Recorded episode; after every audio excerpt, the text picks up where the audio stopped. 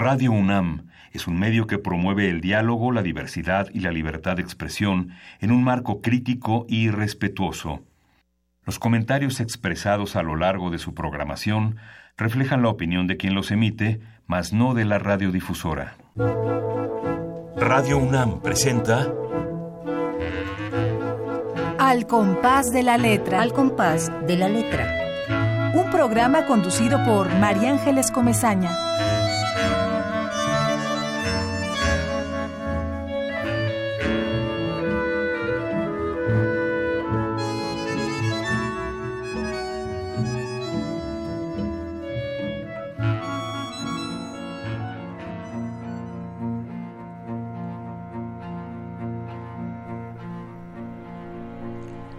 Quiero cerrar mi ciclo telúrico a tu lado, juntos medir la noche al crepitar de nuestra carne en el fuego del tiempo, festejar tu mirada de oración, polvo de silencios, sin saber de mi alegría en amores cernícalos ya idos.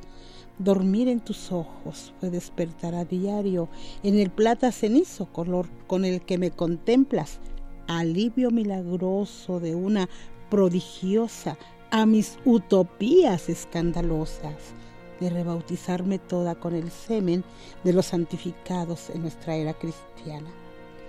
Arderá en la flama encarnada de mis labios rojos la resurrección de tu nombre, clara finitud de nuestras vidas in saecula saeculor.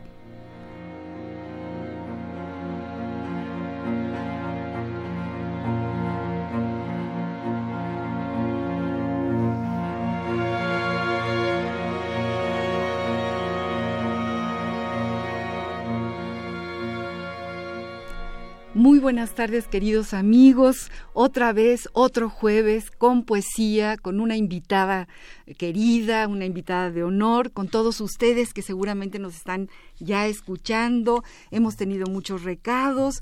Estamos realmente muy contentos porque la comunidad, la comunidad de poetas y de amantes de la poesía va increciendo. Esta tarde eh, hemos invitado a una poeta muy especial, quiero decirles, queridos amigos.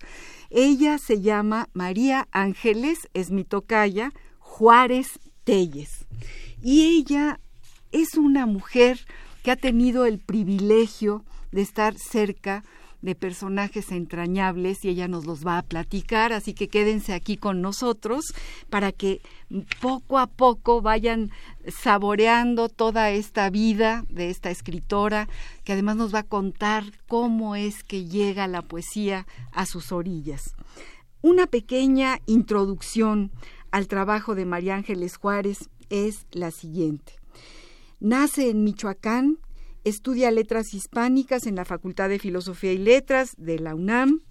De 1984 a 86, eh, dos años que fueron una eternidad, fue colaboradora ni más ni menos que del cuentista mexicano Juan de la Cabada. Aquí tendríamos que hacer unos segundos de silencio para evocarlo y para que seguramente por donde esté estará su duende alrededor de la voz de María de los Ángeles, alrededor de este programa.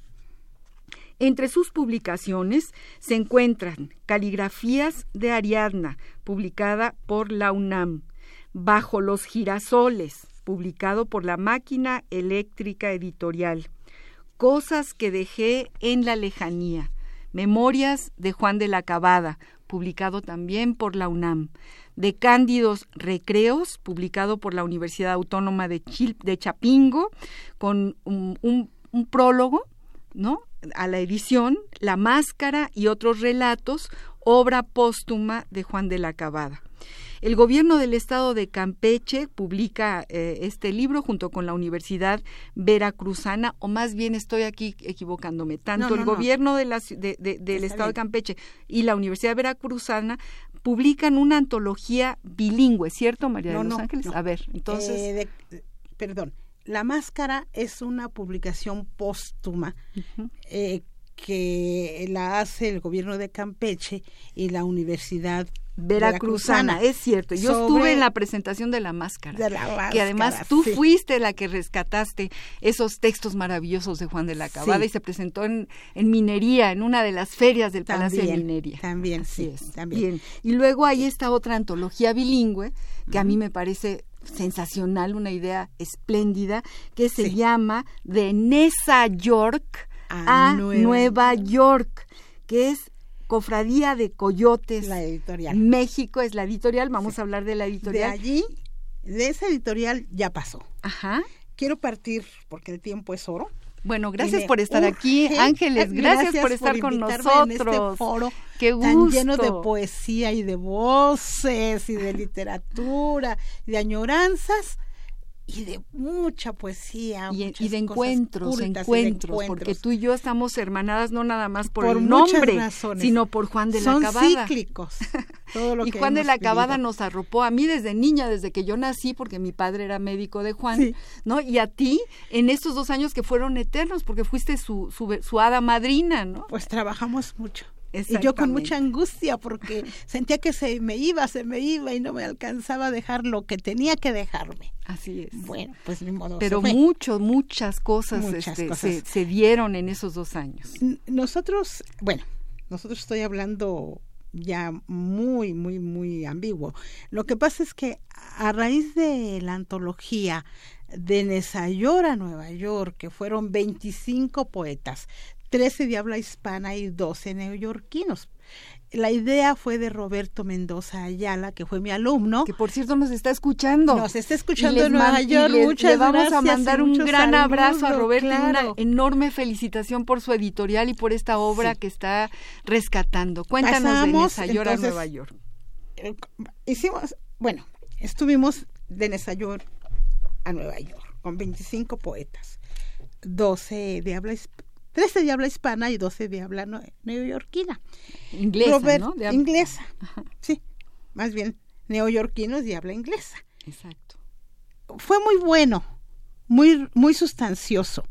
Dentro de ellos, dentro de esos poetas de habla hispana, estuvo Raúl Casamadrid, que es un estudioso, nacido en la Ciudad de México, pero ahora en Morelia, y que después voy a hablar así rápido de él. Y Leopoldo González, que es el director de Letra Franca, de la cual yo soy representante. A veces me acuerdo y a veces no, pero sigo siéndolo. Bueno,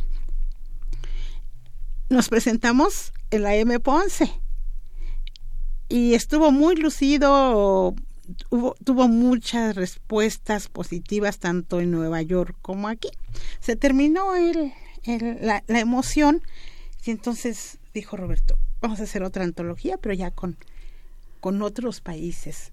Sí, claro que sí me fascinó. Pero me dice, no, no, María Ángeles, vamos a abrir un editorial. Yo me quedé, wow, pues como no, bilingüe. Pero todo es por los ánimos que él tiene, no, no tanto por los demás. Entonces dije, pues yo convoco, Roberto, igual que tú. Yo convoco a mexicanos, yo quiero que la literatura se extienda por todas partes del mundo, pero que haya voces hispanas no la hispana. Bueno, entonces me dice, pues pásame tu material, como el mío. Sí. Y, y, le pasé In the Fire of Time, que es el libro que estamos presentando.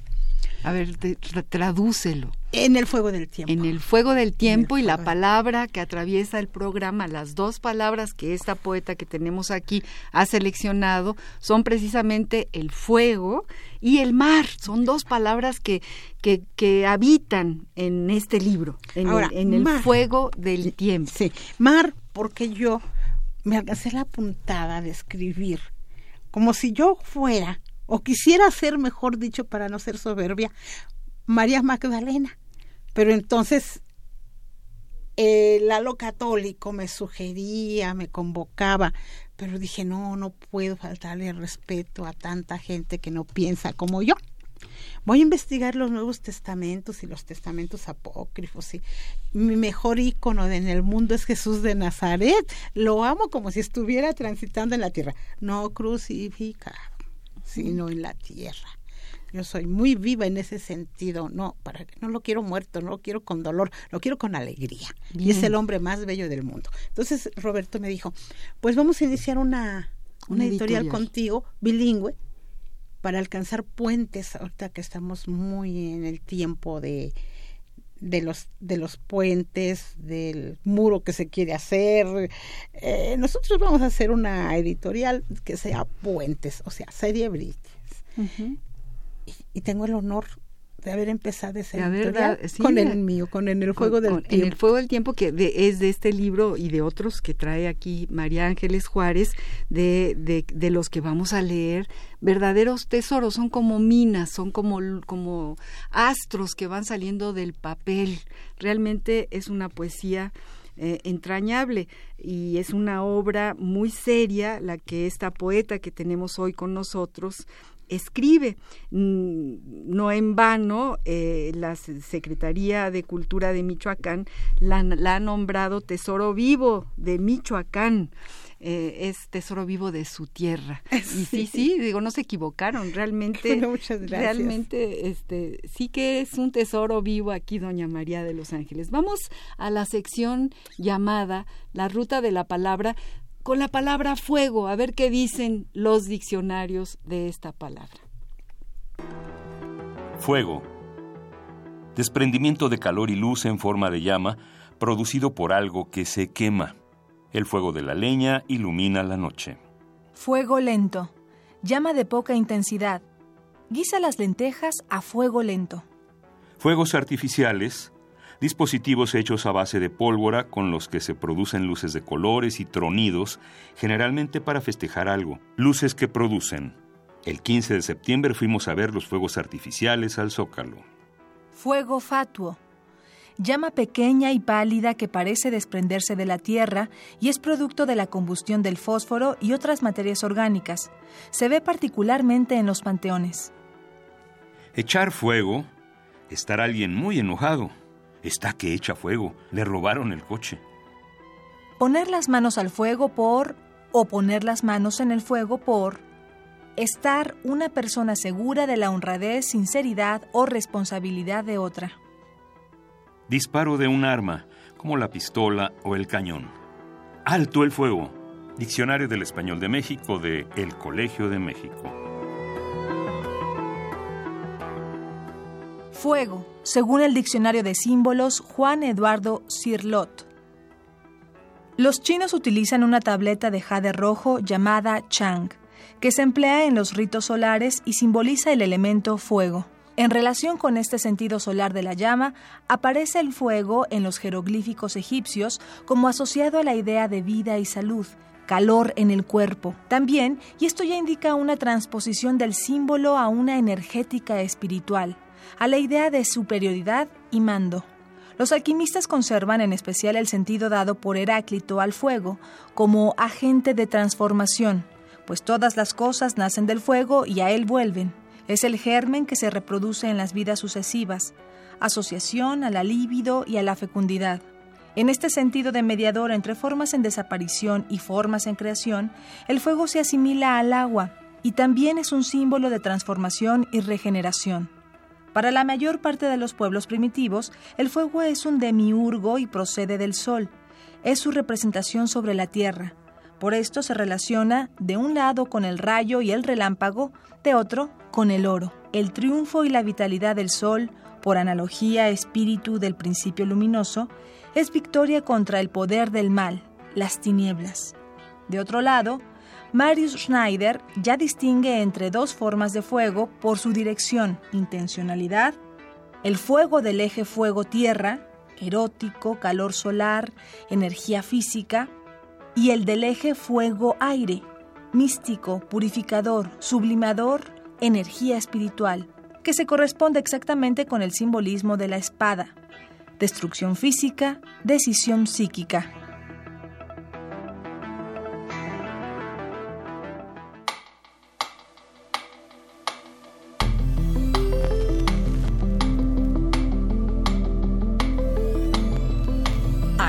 De la letra.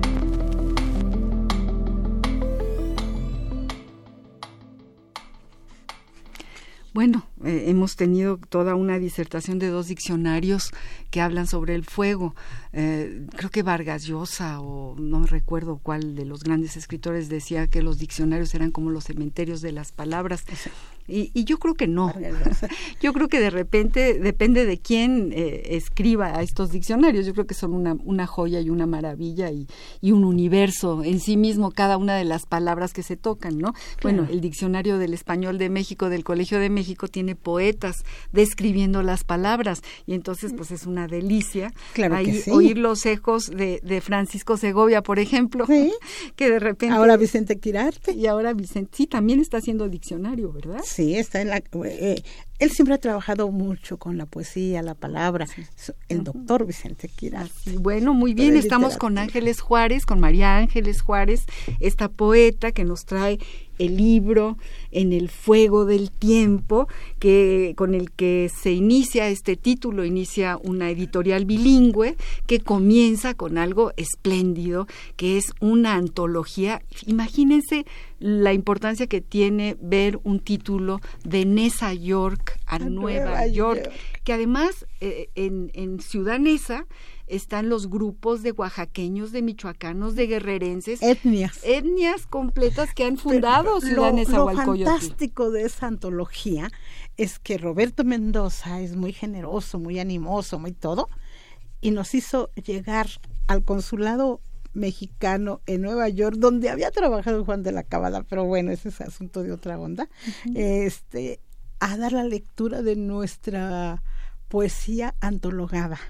Fuimos Leopoldo González de Morelia, Félix Cardoso del Estado de México, por Toluca, que Huaca se llama su lugar, donde nació, Roberto que estaba allá, y una servidora. A mí se me ocurrió hablar de Octavio Paz, por supuesto, porque estábamos en la Galería Octavio Paz. Y después nos pasamos al Pen Club y a otros talleres que, que Roberto frecuenta. Él vive en Nueva York. Él vive en Manhattan. En Manhattan. Viaja cada mes a México. Y por eso hemos establecido tanto esa editorial de que el siguiente número, el número dos, el mío fue el primer, número dos de Artur Gatti, el traductor, el número tres de Alejandro Reyes Juárez, que es Constelación a el 4 de Iliana Rodríguez Traza, el quinto es de Bernard Bloch con ¿Acaso soy guardián de mi hermano? El sexto es Raúl Casamadrid, se está terminando en estos momentos, tiene un lenguaje maravilloso, muy moderno, como queríamos que, que la editorial se comprometa con todo este movimiento de los poetas, con todo este movimiento de voces elegidas. Él tiene, sin perder tino, sonetos que claro, están un poquito diferentes a Suelta mi manso mayor al extraño. pero que no deja de ser importante, le llamamos Casa Madrid posmoderno, porque le hace una posmodernidad. Pues qué labor, qué labor, felicitamos a Morelia, Michoacán. Felicitamos a Roberto Mendoza, a todos los poetas que van a integrar esta nueva antología y a esta editorial. Y además, aquí hay como una invitación abierta a todo aquel que, que le interese acercarse y a lo mejor por formar parte de esta saga de, de voces poéticas que tanto aquí como allá y yo creo que allá, este, no sé si más que aquí, ¿eh? creo que no, creo que igual hace mucha falta la poesía. Queridos amigos, les voy a decir el teléfono al que pueden llamarnos para platicar con María Ángeles Juárez, para hablarnos de los poemas que ella nos va a leer, para decirnos algo de este programa. Ya tenemos públicos cautivos. Allá en Jalapa le mandamos un abrazo al señor Rebollo, que nos habla y que nos manda cosas espléndidas. Bueno, tenemos un grupo de gente que, que, que, que, ya está muy cerca de nosotros. De hecho, el periódico Millennium o Milenio en su página de internet eh, eh, saca una reseña sobre Al compás de la letra que nos da mucho gusto y le agradecemos mucho, mucho, mucho a este periodista, poeta, ahorita les voy a decir quién que escribió esta reseña sobre el programa.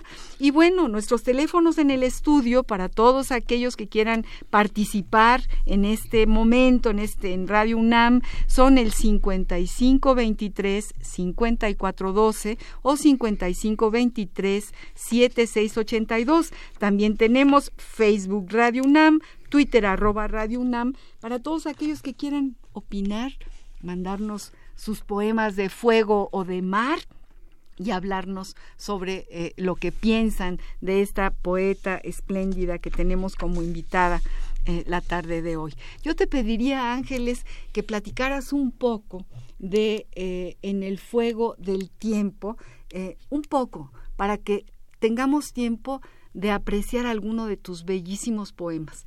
Este libro que está dividido en, en varios capítulos, cada uno de ellos eh, magníficos, eh, de los amantes, suspiros de abril, silencios de agua, Manuel y su diario, los ojos del día, sin trenes por las vías, sensontle dulce canto y en el fuego del tiempo.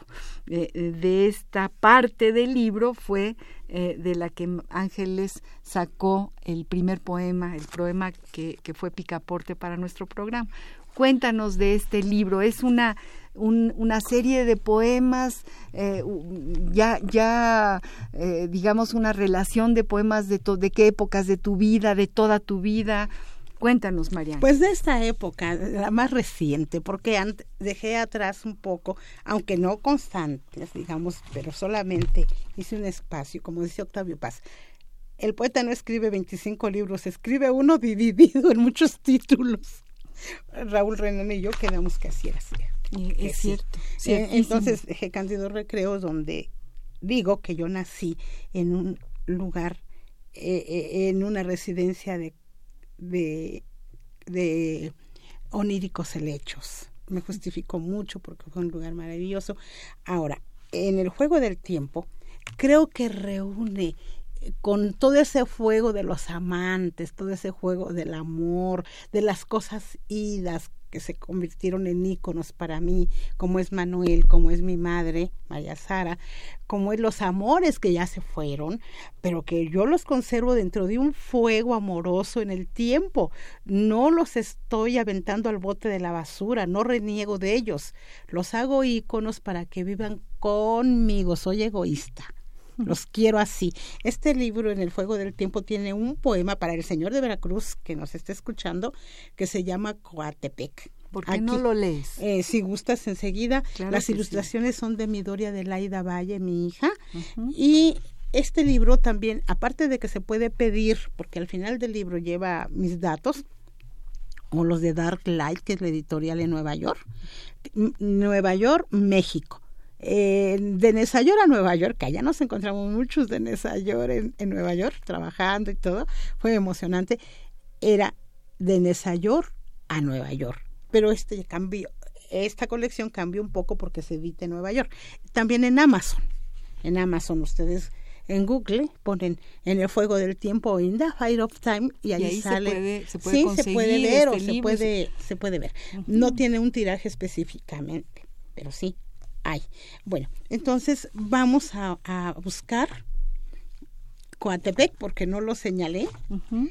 Fue más por eso, de mi estancia. tenemos un público, un, querido jarocho que nos está escuchando. Eh, me, eh, estuve allá, mi vida ha sido muy ligada como la tuya con Juan de la Cabada. Entonces estuve haciendo un ensayo sobre sobre la máscara y otros relatos y sobre el eterno retorno de las cartas, donde tengo a Juan en cuerpo y alma con sus cartas a lo largo de su vida y sus quehaceres de literatura. Estando en, en, Coatepec, me di a la tarea de escribirle un poema a Coatepec. Coatepec es bellísimo. Bellísimo. Llega uno y, hay ahí como una especie de perfume, ¿no? De, Olor a de la humedad de los árboles. Es una maravilla Coatepec. Qué suertudos los que vivan allá, qué, qué, qué, suerte, señor Rebollo, que usted viva. Ah, no, pero usted vive en Jalapa, perdón, muy, cerca, de, Coatepec, Muy cerca de Coatepec. Ay, bueno, tengo que encontrarlo porque este poema forma parte del, del poemario. A ver, con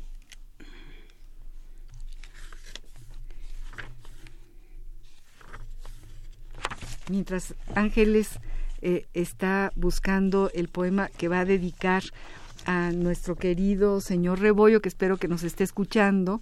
Este, yo les doy, les leo un poema así rápidamente que se llama Los dos. Dice, dice la poeta Ángeles, la lluvia fiel a las travesuras de mi hija golpea la ventana. Sin sacudir esta terca nostalgia, no sé de dónde viene ni por qué.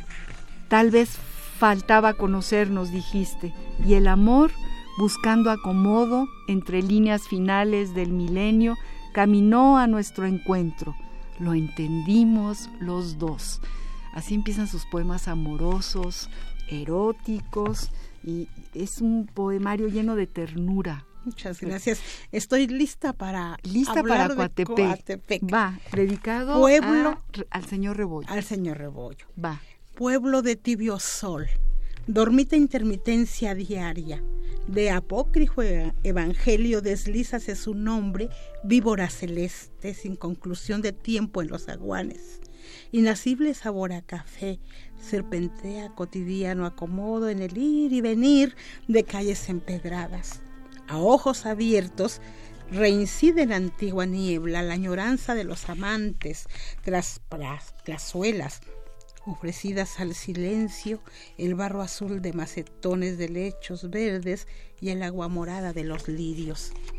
Transforman de sagradas escrituras el mar estéril de Joaquín y Llana al inmaculado nombre de María. Eugenesia de esta era, puntual de ensueños amatorios y complacientes doncellas al amoroso liberan las divagantes geografías de sus pechos. Su noche de lluvia y celosías suena a blues húmedo. A la par, redondos faroles trazan la piel de lunas ámbar. En madrugada joven, entramos a nuestra habitación nos cobija un plumbago llover de encuentros amorosos. Ay, qué bello poema bellísimo poema Coatepec, así como que lo, lo vamos sintiendo. Tenemos aquí una llamada de José Luis Mendoza. Gracias José Luis por llamarnos. Es un cautivo del programa de la poesía y nos pide que continuemos con más. Esperemos que sí. Nosotros también este, somos unos amantes de la poesía y queremos realmente eh, leerla y, darla a conocer, luego no se, no se conoce y, hablar eso, conversar con, con los creadores de, de estas maravillas, María Ángeles. Como decía por ahí un poeta, en la poesía hay que estar incendiados todo el tiempo. Yo digo que es un auto de fe. ¿Cómo escribes tu poesía? Te llega la inspiración, hay un impulso enorme a la que a las 3 de la mañana te levantas, como decía Sabines, ¿no? Que él tenía su cuadernito al lado de su mesita de noche y de pronto a las 5 de la mañana se despertaba con, con, con, el poema eh, en la punta del lápiz y escribía, ¿no? ¿Tú cómo haces? ¿Cómo escribes? Cuéntale a nuestro Me llega de muchas sorpresas. Yo soy una señora boba Muchas veces veo la lluvia y digo, allí quiero quedarme eternamente con la lluvia. Veo las aves que vuelan, qué bueno, gracias que oigo estas aves. Luego tomo un papel y escribo. No soy muy cibernética, pero un poema que me sorprendió a media madrugada cuando empecé las series de Manuel, que ya, ya era Manuel un ícono ya en el cielo, por supuesto, ya, ya en otras dimensiones. Entonces, mi hija acababa de nacer y yo estaba absorta por la llegada de mi hija, el milagro de tener una hija y de ver que era completamente lúcida desde que nació. Y, ay, ¿dónde la pongo? Porque, o dónde me irá a poner ella a mí. Entonces tenía esas divagaciones. Y de pronto en la madrugada despierto y digo, este es el poema. Y veo a mi hija con la lámpara tenue, durmiendo, feliz de la noche. Y entonces dije, bueno, aquí voy a empezar una serie, una serie con los Manueles, que ya se fueron. Bueno, ahora está mi hija aquí. Y se llama el poema Sin Manuel. Y dice, la tristeza es un río de aves muertas, barridas por el viento. Escena que Gastón Bachelard me revela en alta madrugada a la líquida flam de hora chandel y en parpadeos sutiles, desde el 26 de marzo, alumbra la cuna de mi hija. ¡Ah, qué bonito! Qué bonito. Gastón Bachelard es, es, otro filósofo poeta que si ustedes leen El aire y los sueños o psicoanálisis del fuego o, e, e, el, agua y los sueños, este, uno realmente se interna en, en, en, los símbolos, en las metáforas y, entiende el, valor de la poesía. Eh, Ángeles ah, tiene aquí un, un poema dedicado a Javier Sicilia que me conmueve ah, y que si me permites lo voy a leer ¿Cómo con todo gusto para qué que honor. Eh, nuestro público además vamos a saludar porque de aquí saludamos a todos aquellos que nos están escuchando. Nayeli preciosa Azucena queridísima, Lourdes, amiga del alma, Esther de mi corazón, que sé que nos escuchan, todos, a todos ellos les mandamos muchos saludos y vamos a leer este poema que María Ángeles Juárez dedica a Javier Sicilia y se llama Duelo de Abril. Requiem por una voz, duelo de abril que cuajo en los mirtos, florecientes a la orilla de los solares. Varón de tempranos sueños, en la vida solo nos queda buscar tus ojos en la niebla raída de la tarde, conjugados en palabras al oír en la catedral las campanas vírgenes a diario, sin saber qué nombre va por las calles del sol, sembrando la ignominia en las estepas de los miedos. Ay, es un, bellísimo. Gracias, María Ángeles Comezaña. Mira, esto surgió, eh, acababa de morir mi madre un 21 de marzo, eh, que por aquí le hice unos haikus eh, en esos días, y me llega la noticia en Uruapan, yo estaba ya dolorida por la muerte de mi madre, me llega la noticia de que el hijo de Javier Sicilia había sido vilmente asesinado.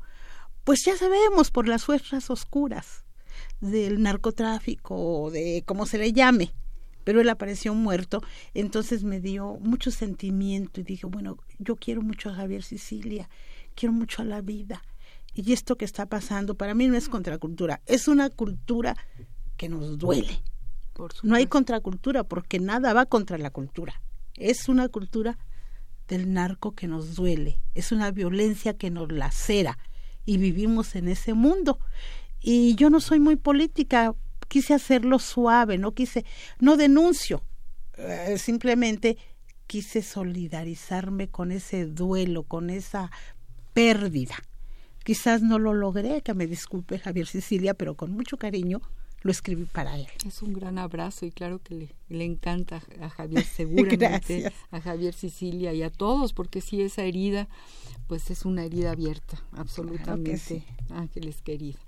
Bueno, creo que por ahí nos traen algún otro recadito. Marianita Mondragón, que es nuestra asistente de producción, nos dice Raúl Casamadrid, que nos llama de Morelia. Muchas gracias. Felicito a este programa, a María Ángeles, a la invitada y a la editorial que están presentando y eh, yo soy parte de esta editorial. Así es. Un abrazo, Raúl Casamadrid. Un honor. Nos escucha sus sonetos son, eh, sus sonetos son maravillosos. Eh, yo le dije a Roberto, vamos a publicar estos sonetos porque mira, la editorial se va a rendir con estos sonetos, vamos a leerlos, son maravillosos. Gracias. Tienen gracias. un lenguaje muy selecto este hombre es muy estudioso, muy talentoso. Bueno, tenemos que invitarlo. a ver, Raúl, tenemos que comunicarnos contigo. Ahorita nos vamos a poner de acuerdo con María Ángeles para que cuando estés en México coincida algún jueves y vengas a leernos tus sonetos. Gracias, gracias por llamarnos. Imagínense, desde Morelia. y gracias por hacer su Valladolid posmoderna o posmodern Valladolid. Acuérdense que estamos en el 5523, 5412, 5523, 7682, Twitter arroba Radio UNAM, Facebook arroba Radio UNAM para todos aquellos que quieran comunicarse con nosotros. Vamos a pasar a una parte del programa que me parece que va a ser, mm, bueno, toda ha sido enriquecedora y espléndida, pero vamos a nuestro epistolario. Y en este, en este caso, en esta ocasión, encontramos una carta porque queremos hablar de Juan de la Cabada. Queremos oh, traer a, Juan de la Cabada aquí, aquí a las ondas gercianas para que todo el mundo eh, lo, lo, escuche, para que escuchemos a, a María Ángeles, todo lo que ella tuvo que ver con él. Y bueno, hay una carta de una de sus novias, ¿no?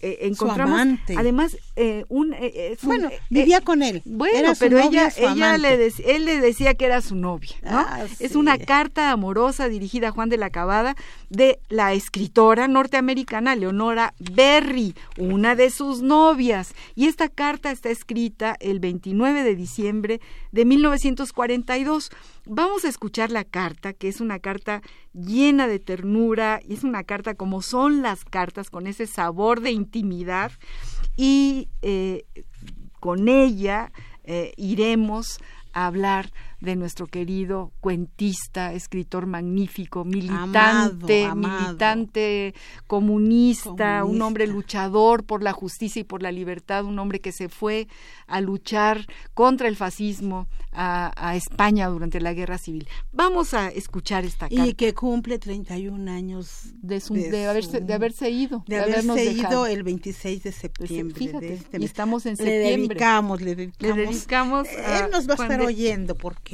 no perdía oído para nada. Para nada. Vamos pues a nuestro epistolario. Sí.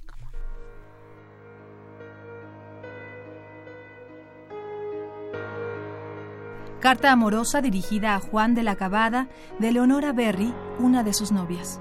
Martes, diciembre 29, 1942. Mi vida.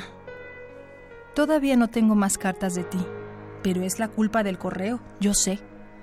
Deben tardar los aviones porque el tiempo es malísimo. Llueve y es muy gris. En estos días es casi completamente oscuro hasta las 12 de la tarde. Figúrate. La oscuridad no me importa. Después del susto que tuve de no ir de ti tanto tiempo, y entonces recibir tu telegrama me puse muy alegre, y no me importa nada de estas pequeñas cosas. Pero hoy quisiera tener tus cartas. Todavía espero tener algo hoy, tal vez más tarde. Si no, habrá algo mañana seguramente. Ojalá que tú recibas mis cartas. Debes tener muchas. Dime si has recibido la que contiene el cheque por 10 dólares. Y si te han mandado las cartas mías de Mérida. Hay otro cheque por 10 dólares en una de ellas. Esa carta está certificada. Juanito, mi vida, pienso mucho en México. Es muy curioso. Me siento muy cerca de ti. Es tan vívido todo.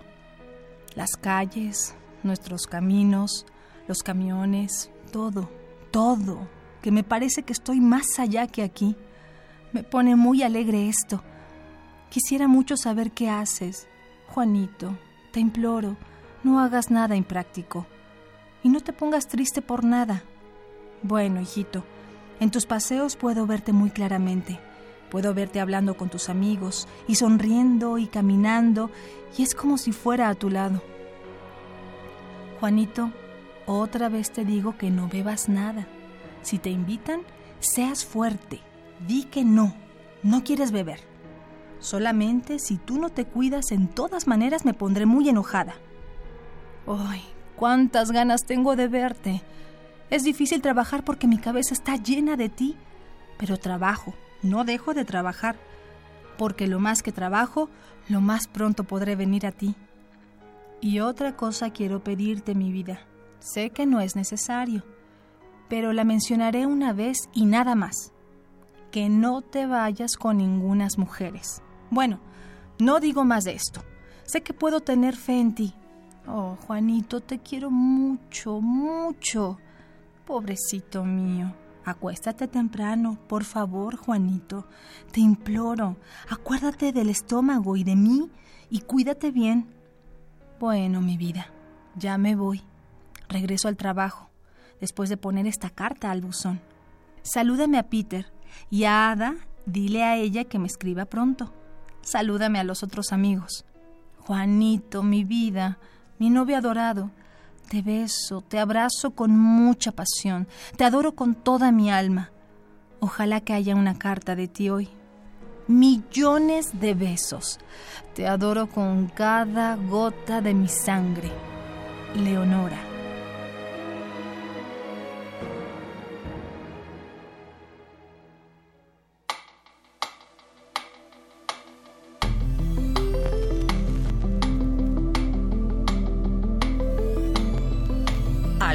De la letra.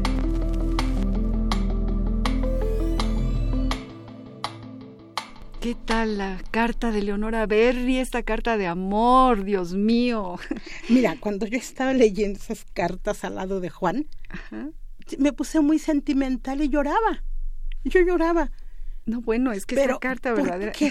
Porque fue una mujer que amó tanto a Juan, que vivían en Manchester número 8 aquí. Ella se iba a Nueva York porque era una script norteamericana que ganaba mucho dinero y que Juan, Juan la adoraba. Eh, yo creo que en las misivas, esta carta, bueno, perdón, por la, por, por la dispersión. Esta carta, mm, eh, Juan empieza su relación con Leonor en 1940 pero en el 42 como que se suspende un poco la correspondencia cuando ella estaba allá. Entonces ella le manda un telegrama que se comunique con ella. Dice, días sin una carta preocupadísima, ponme telegrama. Ocho días sin una carta. Y Juan le pone un telegrama el 22 de diciembre y un 28 de diciembre de 1951 se termina el romance que anduvo por todo México. Con, eh, en la misiva Leonora expresa una gran alegría sin dejar escapar las horas. Juanito mío, ya tengo tu telegrama, ya estoy feliz. Volvió la luz. Reinicia en esta correspondencia el decir de voces cantadas y escritas en salmos, es lo que yo digo, ¿no? Que los amantes se recitan reconociéndose uno al otro en una sola entelequia. Así Es se que, fueron eh, es toda que bueno, a través de las cartas vemos a, a la transparencia de, de Juan. Juan est- estuvo enfermo del estómago toda su vida, Toda. toda su vida. No se murió de eso. Lo iban a operar de una úlcera sangrante y se levantó del quirófano y se fue, porque en el, en el mero momento en el que ya le iban a poner la anestesia, le dijo a mi papá, que era su médico, ¿sabes qué? Ya comezaña, perdón, pero no, no, no, a mí no me abre el cuerpo nadie.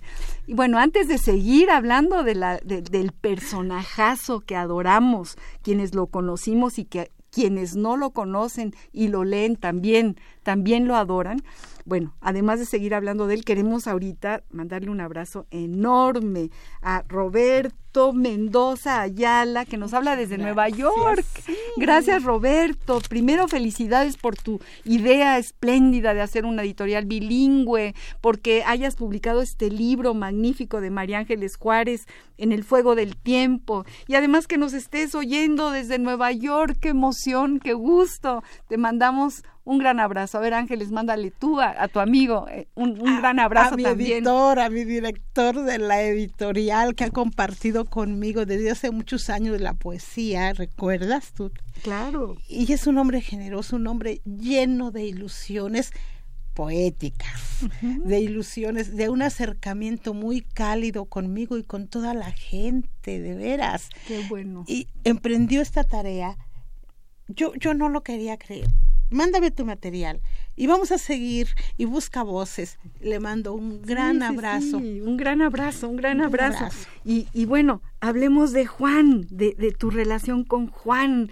De, yo encuentro eh, muchas cosas de Juan de la Cabada eh, perfectamente bien organizadas en el archivo que se encuentra en Jalapa. Así en es. Jalapa precisamente está eh, una parte del, del gran archivo de Juan de la Cabada y ahí aparecen sus cartas. Y bueno, aparecen cartas prodigiosas, por ejemplo, las que se escribía con Hermilo Abreu Gómez, este Con hombre, Hermilo, este gran escritor Octavio yucateco, con, y con la esposa de Octavio Con- con la Paz, esposa- con, esposa Elena de Garro, a quien Octavio quería Paz. muchísimo. Hay unas cartas inéditas maravillosas. Tengo la fortuna. Bueno, una de esa, una parte de ese epistolario lo trabajaron eh, un hermano de un gobernador que se llama Gerardo, pero yo me quedé con la otra parte, con la de la médula de los huesos a la mirada de Juan. Yo creo que no ha habido otro personaje con quien me haya comprometido tanto en el trabajo, lo aclaro, en el trabajo, en la devoción de leer, en la devoción de trabajar, de escribir. Él me decía, me, ¿me prestas tu cama para irme a dormir diez minutos como un dios? Y al regreso decía, ¿qué horas son, nena? Porque ya me van a hablar de mi casa. Pues son las siete y media, Juan. Caño, dormí como un idiota. Un personaje que se acostaba a dormir como un dios. Un poco, un poco para contextualizar, eh, yo les cuento, este gran personaje nació eh, en Campeche eh, y era también adorado por los campechanos. Ojalá hay algún campechano nos esté escuchando. Él era el cronista de Campeche. Él se va a, a Cuba, trabaja con unos tíos. Él regresa a México, empieza la lucha política del Partido Comunista de México en los años 30. Él decide irse a España a luchar contra el fascismo se va eh, a, la Conferencia Internacional de 1936 en Valencia, ahí se encuentra con eh, Siqueiros y con Octavio Paz, muy jovencito. Octavio Paz, era muy joven, tenía 18 años y también fue aquella conferencia y todos eh, por la paz, que esa es una palabra que seguramente vamos a empezar a enarbolar de ahora en adelante porque nos hace muchísima falta. Bueno, Juan de la Cabada fue fundador de la Liga de Escritores y, artistas, revolucionarios, de la LEAR, ¿no? Y bueno, este Ángeles estuvo muy cerquita de él estos dos años de, su vida, cuando Juan ya era muy mayor, y tuvo la, el privilegio y la oportunidad de, de entrar, ¿no? a sus archivos, a sus cartas, a sus conversaciones. A todos sus inéditos. A todos sus inéditos, que además todavía los tienes en... Claro que sí. Que hay que publicar esas cartas. Mira, esas cartas, la parte que, que yo sin echarle pleito vulgarmente, sin presentarle pleito a Gerardo, porque me dijo, la voy a trabajar yo. Adelante, le dije. Yo tengo material y yo la voy a trabajar de otra manera, por supuesto, con notas de Reina Lazo, con notas de Arturo García Bustos, con notas de cientos y cientos de políticos, Carlos de Negri, eh, personajes de la Rusia, personajes de España. Tú publicaste en Face que eh, eh, un artículo sobre las trece rosas. Rosas. Pues Juan me contó una anécdota que está en la máscara y otros relatos.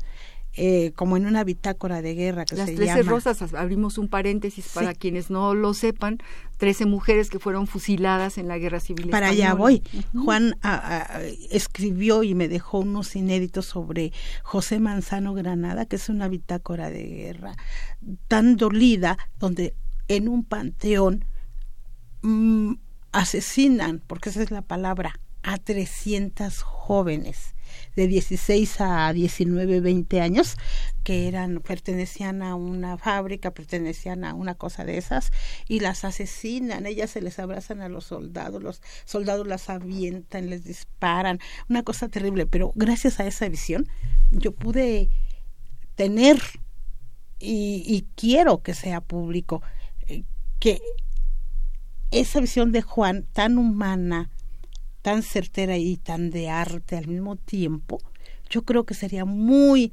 muy válido se retomara algo del trabajo que dejó Juan. Bueno, Juan y yo nos conocimos bajo unos tonos dorados del otoño un sábado, para ser precisa, llegó Olivia Revueltas, la hija de Pepe Revueltas. Olivia Revueltas y yo daba recitales de poesía erótica. Ella al piano y yo a la letra, a la voz. Entonces me dijo, te voy a traer un regalo.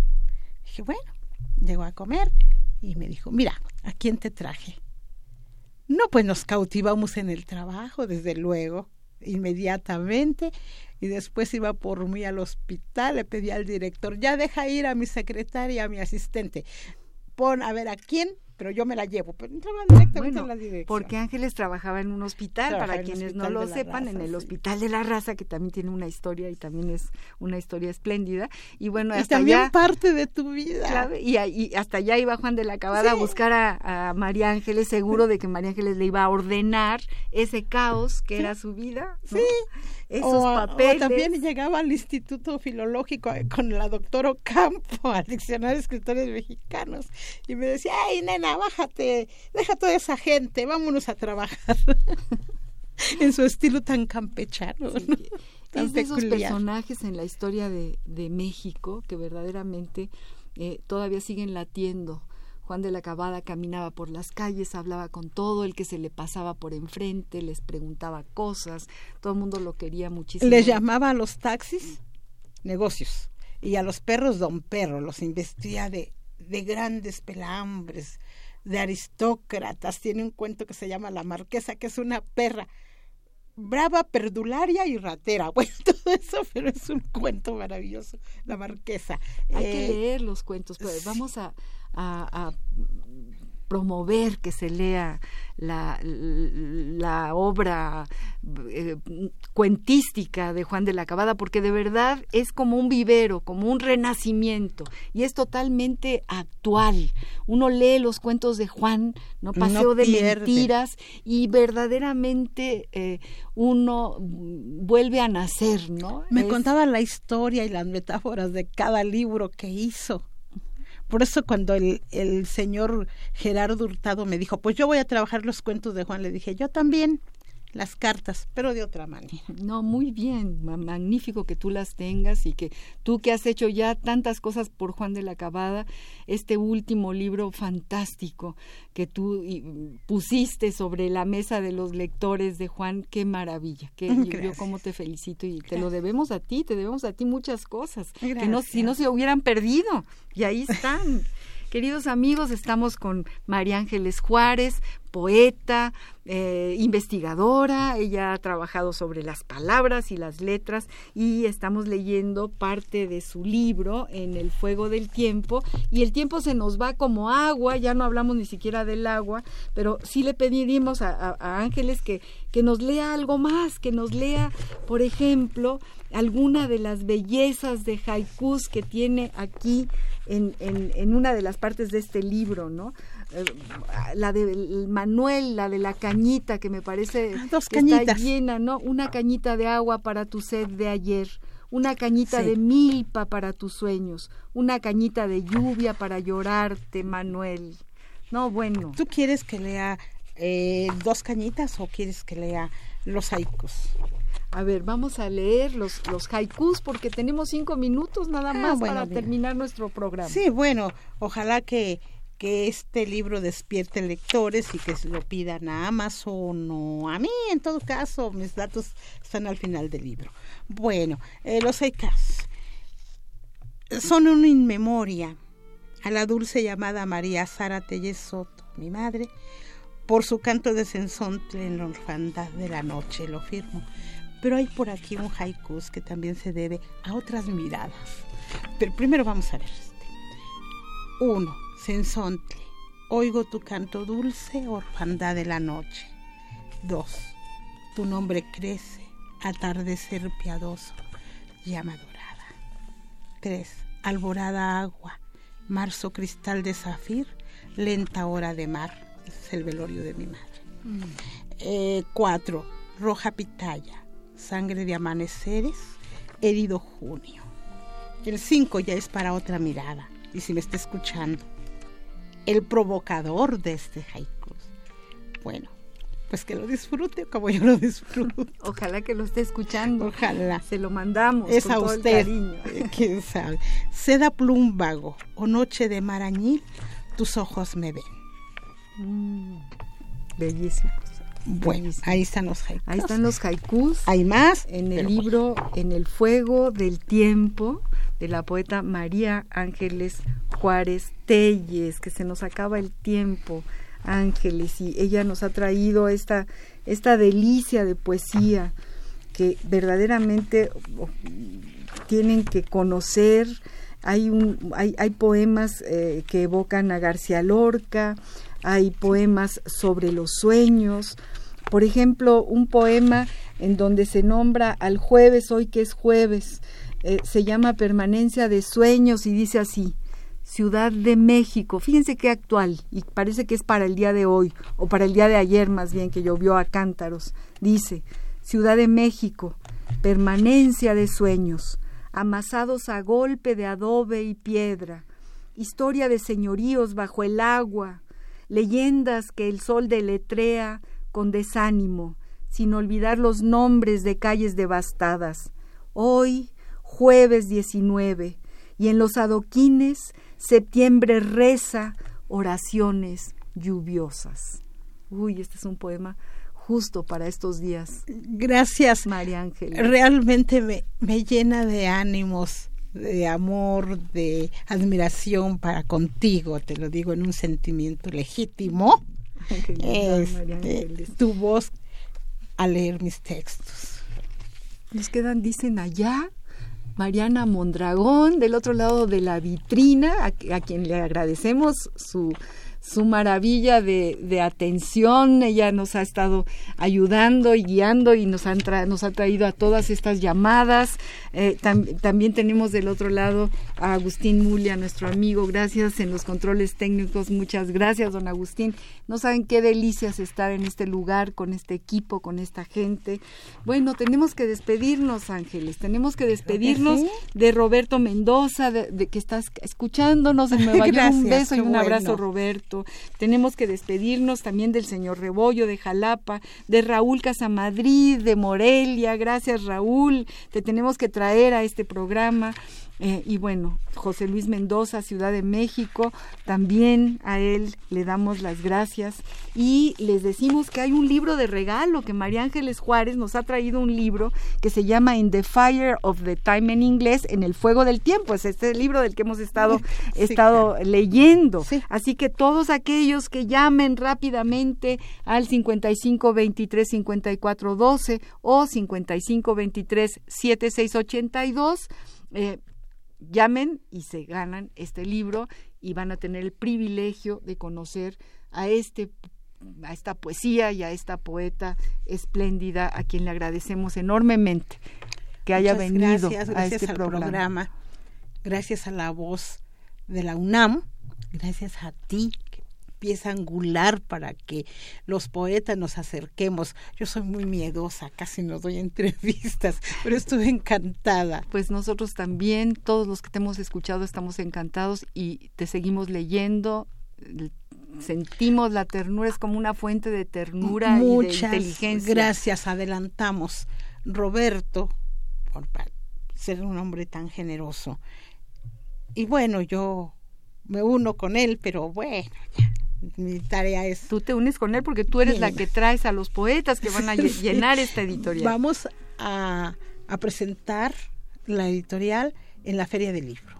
¿En cuál de todas? En la Feria del Libro de, Minería. De Minería, en febrero. en febrero. Uy, ahí estaremos, en esa feria maravillosa eh, que queremos tanto. Uy, ahí estaremos. Los títulos, ahorita hasta, hasta Valladolid Postmoderna de Raúl Casamadrid, pero pueden llegar otros más y Roberto trabaja incansablemente.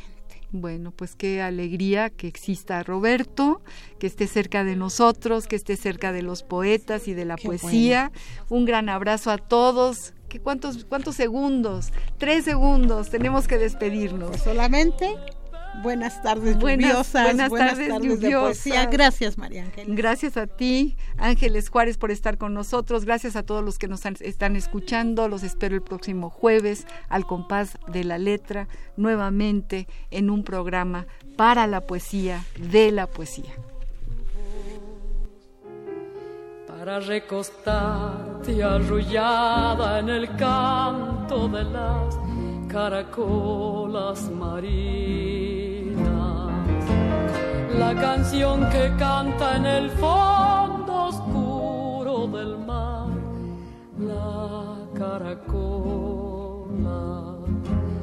Te vas Radio UNAM presentó Al compás de la letra. Al compás de la letra. Un programa conducido por María Ángeles Comezaña.